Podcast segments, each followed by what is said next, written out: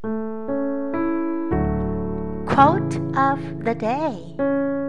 Character cannot be developed in ease and quiet, only through experience of trial and suffering can the soul be strengthened, vision cleared, ambition inspired, and success achieved.